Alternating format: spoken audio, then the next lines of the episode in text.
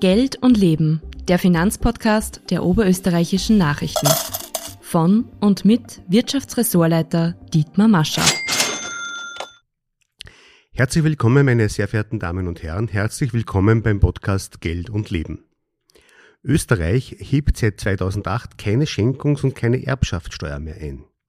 Zuletzt wurde der Ruf nach einer Wiedereinführung wieder laut. Dabei gibt es im Steuerrecht eine Art versteckter Erbschaftssteuer. Was es damit auf sich hat und ob es Möglichkeiten gibt, diese selbstverständlich legal zu umgehen, darüber möchte ich heute mit einer ausgewiesenen Expertin für dieses Thema sprechen. Ich begrüße herzlich Birgit Mohr. Sie ist Notarin in Machtrenk. Hallo, Frau Mohr. Hallo, Herr Mascher. Herzlichen Dank für die Einladung. Gern.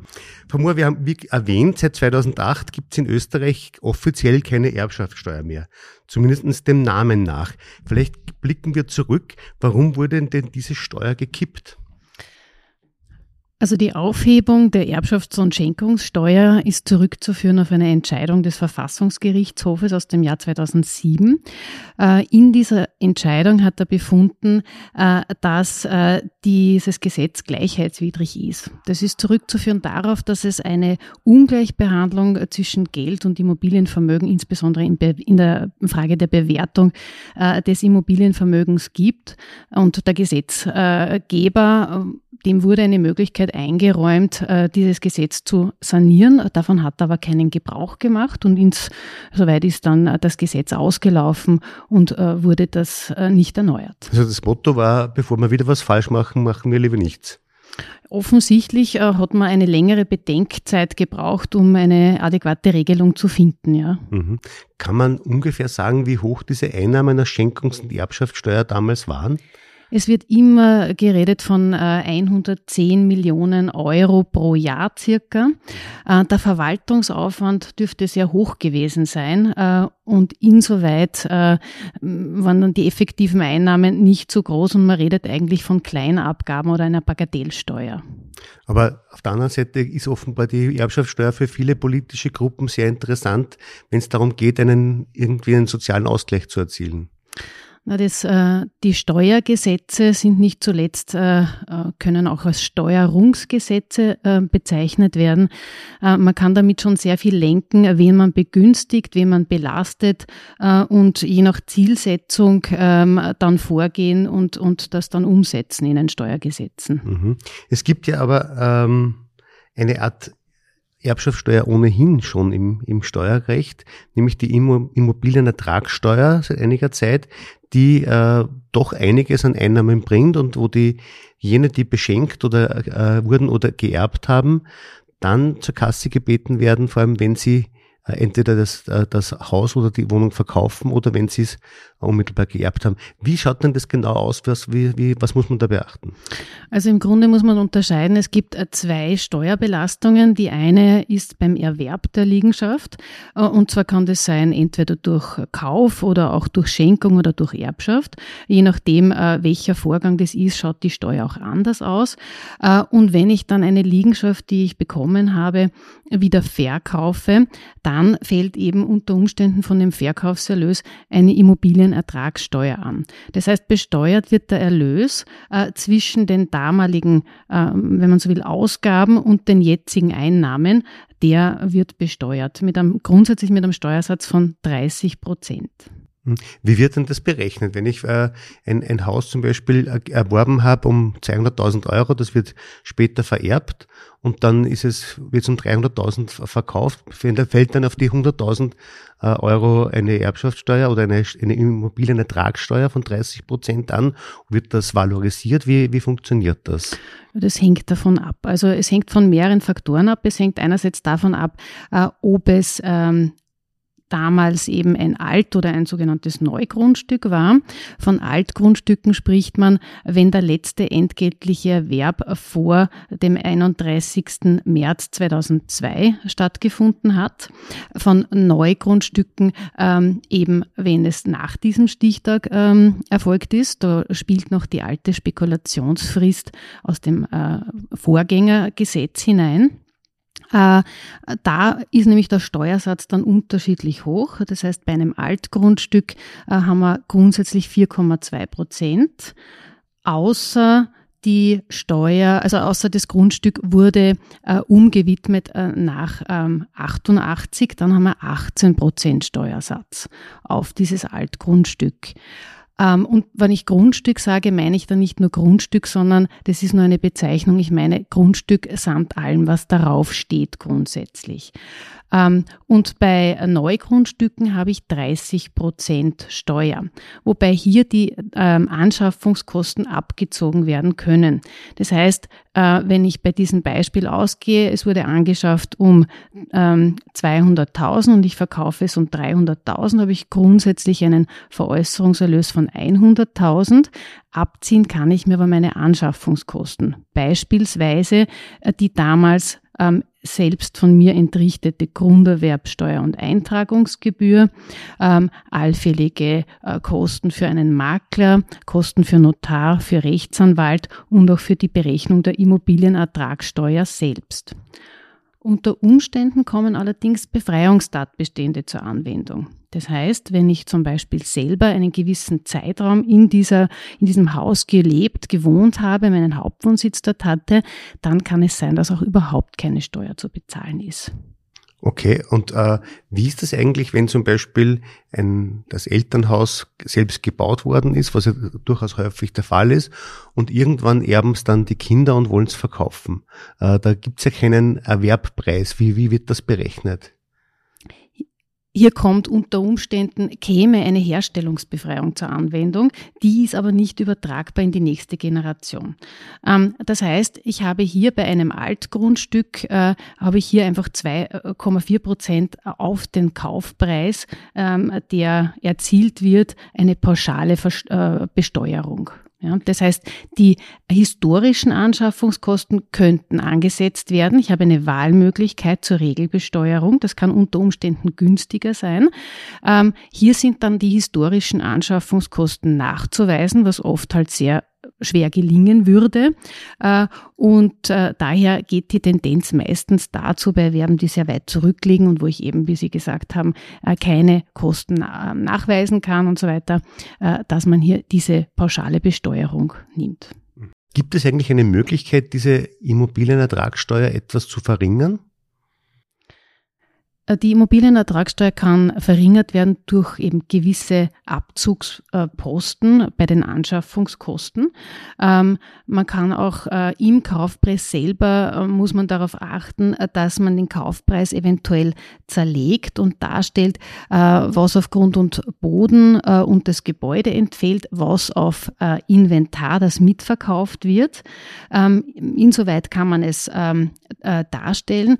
Beispielsweise auch, wenn wenn ich äh, eine Eigentumswohnung äh, verkaufe, ist es auch möglich, äh, die für den Instandhaltungsfonds tatsächlich geleisteten Beträge zu beziffern, weil dafür an sich auch keine Immobilienertragssteuer dann zu bezahlen ist. Also es hängt sehr von der Vertragsgestaltung ab, das transparent darzustellen und dann kann ich diese Positionen auch abziehen.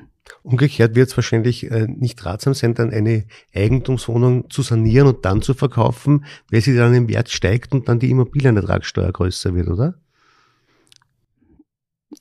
Ja, wenn ich, äh, also grundsätzlich kann ich ja, äh, wesentliche Verbesserungen sind auch abzugsfähig. Ja? Also das heißt, das könnt, könnte durchaus auch einen positiven ähm, Effekt haben. Wo ich sagen muss, wo man jedenfalls aufpassen kann, das ist, ob man nicht eventuell diese Hauptwohnsitzbefreiung in Anspruch nehmen könnte. Wenn ich nämlich zumindest zwei Jahre vor dem äh, Verkauf selber in dieser Wohnung gewohnt habe, äh, dann fällt unter Umständen nämlich gar keine Steuer an. Bei Häusern ist es so, dass von der Hauptwohnsitzbefreiung allerdings das Gebäude und 1000 Quadratmeter, circa 1000 Quadratmetern ortsüblicher Grundgröße äh, von dieser Befreiung umfasst sind. Wenn der Grund größer ist, dann ist auf den Rest dann die Immobilienertragssteuer ohne Befreiungstatbestand zu bezahlen. Ähm, weiters gibt es die Möglichkeit auch, es gibt zwei Befreiungstatbestände, auch die 5 aus 10 Regel könnte anwendbar sein. Das heißt, wenn ich in den letzten zehn Jahren zumindest fünf Jahre meinen Hauptwohnsitz dort hatte. Anrechenbar sind unter Umständen auch Zeiten, in denen ich als Kind dort gewohnt habe oder als äh, Mitbewohner, äh, wenn ich dort fünf Jahre gelebt habe. Ja, also da könnte man schon darauf achten, dass man sagt, man schaut, dass man diese Zeitspanne nicht übersieht ähm, und vielleicht zu einem etwas späteren Zeitpunkt, wenn es nicht allzu lang dauert und der Käufer das Interesse nicht verliert, dann erst die Immobilie verkauft, um eben diese Befreiung ähm, in Anspruch zu nehmen. Das heißt, also man muss sich die Immobilie ganz genau anschauen, wann ist was erworben worden, wann ist was gebaut worden, äh, gibt es äh, Außenbetatbestände, also ein relativ komplexer Vorgang eigentlich für den Laien. Ein relativ komplexer Vorgang und äh, die Notare und Rechtsanwälte dürfen auch im Rahmen der Erwerbe diese Steuern äh, berechnen, was mittlerweile auch einen großen Teil unserer Beratungs- und äh, ähm, Tätigkeit generell umfasst. Gibt es dafür manche aus äh, Ihren Kunden dann eine böse Überraschung, wenn Sie mit den Steuer, der Steuer konfrontiert sind? Es ist oft sehr unerwartet. Ähm, drum ist es umso wichtiger, dass man im Vorfeld äh, die Mandanten über diese Umstände einfach belehrt. Ähm, wie beim Arzt eine ordentliche Anamnese ähm, erleichtert einem dann die Arbeit und verhindert dann böse Überraschungen. Ist klar. Gibt es außer dieser Immobilienertragssteuer noch weitere Kosten, die beim äh, Vererben oder Erben anfallen können? Ja, also im, im Verlassenschaftsverfahren, das ist das Verfahren, äh, das vom Gerichtskommissär, vom Notar ähm, im Auftrag des Gerichts durchgeführt wird, ähm, fallen ähm, unter Umständen auch sehr hohe Gebühren an. Das hängt ähm, einerseits davon ab, äh, wie hoch das Vermögen ist, ähm, das vererbt wurde. Andererseits natürlich auch ähm, ist immer die Frage, wie läuft das Verfahren ab. Sobald ich minderjährige ähm, Personen zum Beispiel habe, die beteiligt sind, ist ein Inventar zu errichten. Und hier ist es dann erforderlich, auch Liegenschaften, Unternehmensbeteiligungen, äh, Unternehmen auch ähm, zu schätzen. Dafür ist ein ähm, Sachverständiger beizuziehen und diese Sachverständigen verrechnen die Honorare natürlich auch wiederum aufgrund ähm, des Wertes ähm, der Sache, die zu befunden und zu begutachten war. Ähm, wenn Streitigkeiten dazukommen, werden auch die Anwaltskosten äh, dann bemessen aufgrund ähm, dieser äh, Werte, außer man trifft entsprechende anderslautende Honorarvereinbarungen. Das heißt, das können schon durchaus sehr hohe Gebühren sein. Nimmt man zum Beispiel jetzt an äh, Wert des vorhandenen Vermögens von circa 500.000 Euro, ähm, wird mit Kosten äh, und Gebühren von circa 5.000 Euro zu rechnen sein. Das sind aber die ähm, Steuern, die aufgrund des Erwerbs ähm, anfallen, noch gar nicht berücksichtigt. Okay. Das heißt aber auch für die Erblasser, dass es wichtig ist, hier ein Testament zu erstellen, möglicherweise das äh, keine Fragen offen lässt, um Streitigkeiten auszuschließen. Ähm, äh, Testamente sind äh, in vielen ähm, Lebenslagen oder familiären Konstellationen fast unerlässlich. Auch wenn Unternehmen beteiligt sind, ähm, ist, ist es ganz wichtig, ein, ein ordentliches Testament zu haben, wo man schaut, dass eben äh, Regelungen, die man in Testamente, nur in Testamenten aufnehmen kann, zum Beispiel sogenannte Stundungsvereinbarungen, wo es um Auszahlung auch von Pflichtteilsansprüchen ähm, minderjähriger Kinder geht oder generell von pflichtteilsberechtigten Personen.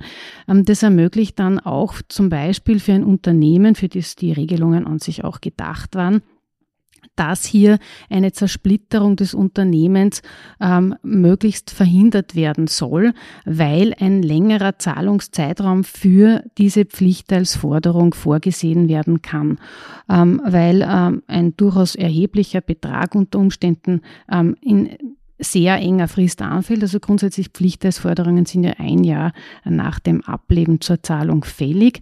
Mit dieser Stundung kann man es erweitern auf fünf Jahre. Man kann auch Ratenzahlungen ähm, einführen und anordnen und dadurch wird es einem lebenden Unternehmen natürlich viel leichter, eventuell Teile des Unternehmens zu veräußern oder eine Finanzierung aufzustellen ohne an die liquiden Mittel ähm, ranzugehen oder tatsächlich auch ähm, äh, Eigenkapital äh, aufzubringen und zu veräußern zu müssen. Mhm. Gibt es eigentlich äh, Dinge, die man beachten muss, wenn es grenzüberschreitend zu Vererbungen kommt? Also vor allem, wenn es um Deutschland geht, was wahrscheinlich der, der größte, naheliegendste Fall wäre? Ja, also das, ähm, die internationalen Bezüge, die nehmen generell immer mehr zu. Das merkt man auch in, der, in, der, in unserer Praxis. Ähm, und wie Sie sagen, Deutschland ist natürlich auch ähm, regelmäßig bei uns präsent. Und da ist es so, ähm, da muss man einen kurzen historischen Abriss machen. Es gab äh, oder es gibt sehr viele Doppelbesteuerungsabkommen, die Österreich äh, in bilateraler Weise äh, mit anderen Staaten getroffen hat. Deutschland war eines davon, betraf auch das Erbrecht, betraf deswegen, weil seit dem Wegfall des Erbschafts- und Schenkungssteuergesetzes Deutschland dieses Doppelbesteuerungsabkommen mit Österreich aufgekündigt hat. Und seither sind Erbschaften mit Auslandsbezug, das heißt Liegenschaften in Österreich, Liegenschaften in Deutschland mit Deutschen oder Österreichern gemischt, ähm, unterliegen beiden Steuerungs, äh, Besteuerungsregimen. Das heißt, es fällt in Österreich die Grunderwerbsteuer an und in Deutschland auch ähm, eine Steuer, ja, nämlich auch eine Erbschaftssteuer mit progressivem Steuersatz dort. Und da ist es auch in der Beratung ähm, wichtig, auch dieses Thema zu berücksichtigen. Das Erbrecht an sich richtet sich nach äh, der EU-Erbrechtsverordnung. Da ist es nicht mehr abhängig davon, welches Recht zur Anwendung gelangt, welche Nationalität ich habe, sondern äh, wo mein Nahebezug zu welchem Staat liegt. Das heißt, wenn mein gewöhnlicher Aufenthaltsort überwiegend in Österreich ist, habe ich einen Anknüpfungspunkt zu Österreich und das kommt österreichisch österreichisches Erbrecht dann auch zur Anwendung. Mhm. Ähm, kommen wir zurück zum, zu der Forderung nach der Wiedereinführung der Erbschaftssteuer, die hat ja zuletzt der Vizekanzler Kogler von den Grünen erhoben. Es gibt aber auch eine Einigkeit, dass es, wenn es eine solche Steuer wieder geben soll, dass es Ausnahmeregelungen gibt für alle, die ein Haus in, mit 500.000 Euro maximal oder so haben, dass man bestimmte andere Ausnahmeregelungen unter Familie macht. Ähm, was bleibt denn da noch über, wenn man wieder eine Erbschaftssteuer einführt? Das hängt natürlich immer von der individuellen Gestaltung, ob die dann tatsächlich kommt. Also ähm, der Prozess ähm, wird immer wieder angestoßen, die Diskussion wird immer wieder angestoßen. Ich denke, dass man, ähm, bevor eine konkrete Regelung am Tisch liegt, man nichts dazu sagen kann. Wie gesagt, es ist meiner Ansicht nach ein Steuerungsinstrument und da muss der politische ähm, Diskurs diesbezüglich noch ein bisschen weiter voranschreiten, damit man da zuverlässige Aussagen treffen kann. Aber vielleicht trotzdem ein, einen Punkt, den ich noch ansprechen möchte, die Vererbung von Firmenanteilen. Also viel Vermögen der Österreicherinnen und Österreicher liegt ja in den Unternehmen selbst, das ist Eigenkapital. Äh, was passiert, wenn hier eine Erbschaftssteuer plötzlich zugreift? Die muss ja aus dem Eigenkapital wahrscheinlich entrichtet werden. Meistens ist es so, und das ist auch jetzt schon der Fall, ähm, dass äh, wenn Betriebe betroffen sind, ähm, es hier ähm, Befreiungstatbestände gibt. Beispielsweise bei betrieblichen Übergaben oder auch äh, im Zusammenhang mit Erbschaften habe ich jetzt eine betriebliche äh, Begünstigung von 900.000 Euro, die ich abziehen kann. Also es ähm, ist das Interesse des Gesetzgebers jetzt schon äh, darauf gerichtet, sozusagen die äh, lebenden Betriebe, die auch äh, mit Kapital ausgestattet sein müssen, hier zu begünstigen. Da muss man wirklich sehr aufpassen, äh, damit man hier nicht auch Arbeitsplätze gefährdet ähm, und, äh, und, und vorsichtig vorgehen, wie man solche Regelungen auch gestaltet, meiner Ansicht nach. Daher wird auch immer mehr Aufmerksamkeit darauf zu legen sein, dass man eine gezielte, geordnete Übernehmensnachfolge schon zu Lebzeiten plant, äh, damit man dann sozusagen nicht ähm, darauf ansteht, was im Erbfall ist, sondern das schon zu Lebzeiten übergeben kann. Also Vorbereitung ist alles und möglicherweise auch darüber reden, was im Familienbereich einmal passieren könnte, wäre auch ratsam. Das ist unbedingt erforderlich, äh, um äh, einfach auch die Kontinuität zu gewährleisten, das Vertrauen in das Unternehmen und auch zu profitieren äh, vom, vom Unternehmer selber, der auch sein Wissen in einem geordneten Prozess an die Nachfolger übergeben kann. Aber warum passiert es in Österreich noch immer so oft, dass viele nicht auf so einen Fall vorbereitet sind? Das liegt wahrscheinlich nicht unbedingt immer an, Sach an sachlichen äh, Gründen, sondern oft ist es vielleicht auch schwer ähm, loszulassen, einen Betrieb, den man gerade beim Familienunternehmen ähm, halt auch mit sehr viel Engagement aufgebaut hat. Ähm, da bedarf es dann oft einfach wirklich äh, jahrelanger Planung ähm, und es wird auch dazu übergegangen, schrittweise diese Unternehmensübergabe vorzunehmen, äh, um eben das für alle Beteiligten diesen Prozess äh, zu erleichtern und auch ähm, gezielt vor, fortgehen zu können.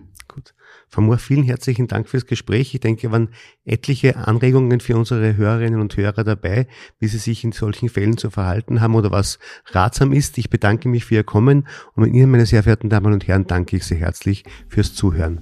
Auf Wiederschauen. Auf Wiederhören. Übrigens hören Sie unseren Finanzpodcast auch auf allen gängigen Plattformen. Bis zum nächsten Mal.